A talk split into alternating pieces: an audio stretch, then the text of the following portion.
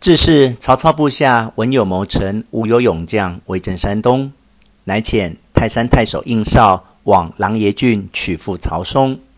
嵩自陈留避难，隐居琅琊。当日接了书信，便与弟曹德及一家老小四十余人，带从者百余人，车百余辆，进往兖州而来。到今徐州，太守陶谦自公主，为人温厚纯笃，相遇接纳曹操，赠吴其田。知操父经过，遂出进迎接，再拜致敬，大设宴席款待两日。曹嵩要行，陶谦亲送出郭，特差都尉张开将步兵五百护送。曹嵩领家小行到华费时，夏末秋初，大雨骤至，只得投一鼓室歇宿。士绅皆入，嵩安顿家小，命张开将军屯于两廊，众军衣装都被雨打湿，同声皆怨。张开唤手下头目于近处商议曰：“我们本是黄金余党，勉强降顺陶谦，未有好处。如今曹家辎重车辆无数，你们欲得富贵不难，只就今夜三更，大家砍将入去，把曹嵩一家杀了，取了财物，同往山中落草，此计何如？”众将应允。是夜风雨未息，曹嵩正坐，忽闻四壁喊声大举。曹德提剑出看，就被朔死。曹嵩忙引一切逃入方丈后，欲越墙而走，妾肥胖不能出。嵩慌急，与妾躲于侧中，被乱军所杀。应绍死命逃脱，投袁绍去了。张开杀尽曹嵩全家，取了财物，放火烧寺，与五百人逃奔淮南去了。后人有诗曰：“曹操奸雄世所夸，曾将吕氏杀全家。如今何户逢人杀？天理循环报不差。”当下应绍部下有逃命的军士报与曹操，操闻之，哭倒于地。众人救起。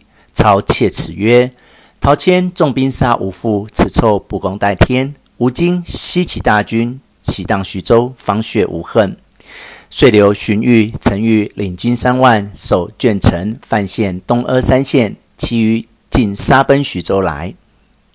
夏侯惇、于禁、典韦为先锋，操令但得城池，将城中百姓进行屠戮，以血复仇。当有九江太守边浪与陶谦交厚，闻之徐州有难，自引兵五千来救。操闻之大怒，使夏侯惇于路截杀之。时陈宫为东郡从事，亦与陶谦交厚，闻曹操起兵报仇，欲尽杀百姓，星夜前来见操。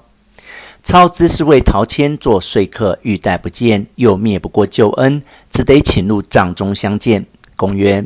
今闻明公以大兵临徐州，报尊父之仇，所到欲尽杀百姓，某因此特来进言。陶谦乃仁人君子，非好利忘义之辈。尊父遇害，乃张开之恶，非谦罪也。且州县之民与民公何仇？杀之不降，往山寺而行。操怒曰：“公昔弃我而去，今有何面目复来相见？”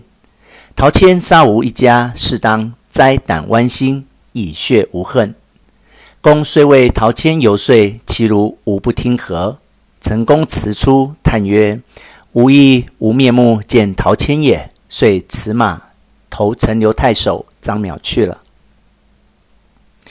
且说曹操大军所到之处，杀戮人民，发掘坟墓。陶谦在徐州，闻曹操起军报仇，杀戮百姓，仰天痛哭曰：“我获罪于天，致使徐州之民受此大难。”即聚众官商议。曹报曰：“曹兵既至，岂可束手待死？某愿助使军破之。”陶谦只得引兵出营，远望操军如铺霜涌雪，中军竖起白旗二字，大书“报仇雪恨”四字。军马列成阵势，曹操纵马出阵，身穿缟素，扬鞭大骂。陶谦亦出马于门旗下，欠身施礼曰：“谦本欲结好明公，故托张开护送。”不想贼心不改，自有此事。实不甘陶谦之故，望明公察之。操大骂曰：“老匹夫杀无父，尚敢乱言，谁可生擒老贼？夏侯惇应声而出，陶谦慌走入城。夏侯惇赶来，曹豹挺枪跃马前来迎敌，两马相交，忽然狂风大作，飞沙走石，两军皆乱，各自收兵。陶谦入城，与众计议曰：“曹兵势大难敌，吾当自夫往曹营，任其颇歌，以救徐州一郡百姓之命。”言未决，一人进前言曰：辅君久镇徐州，人民感恩。今曹兵虽众，未能击破我城。辅君与百姓坚守勿出。某虽不才，愿施小策，叫曹操死无葬身之地。众人大惊，便问即将安出。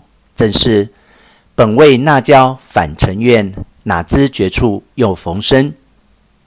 究竟此人是谁？且听下文分解。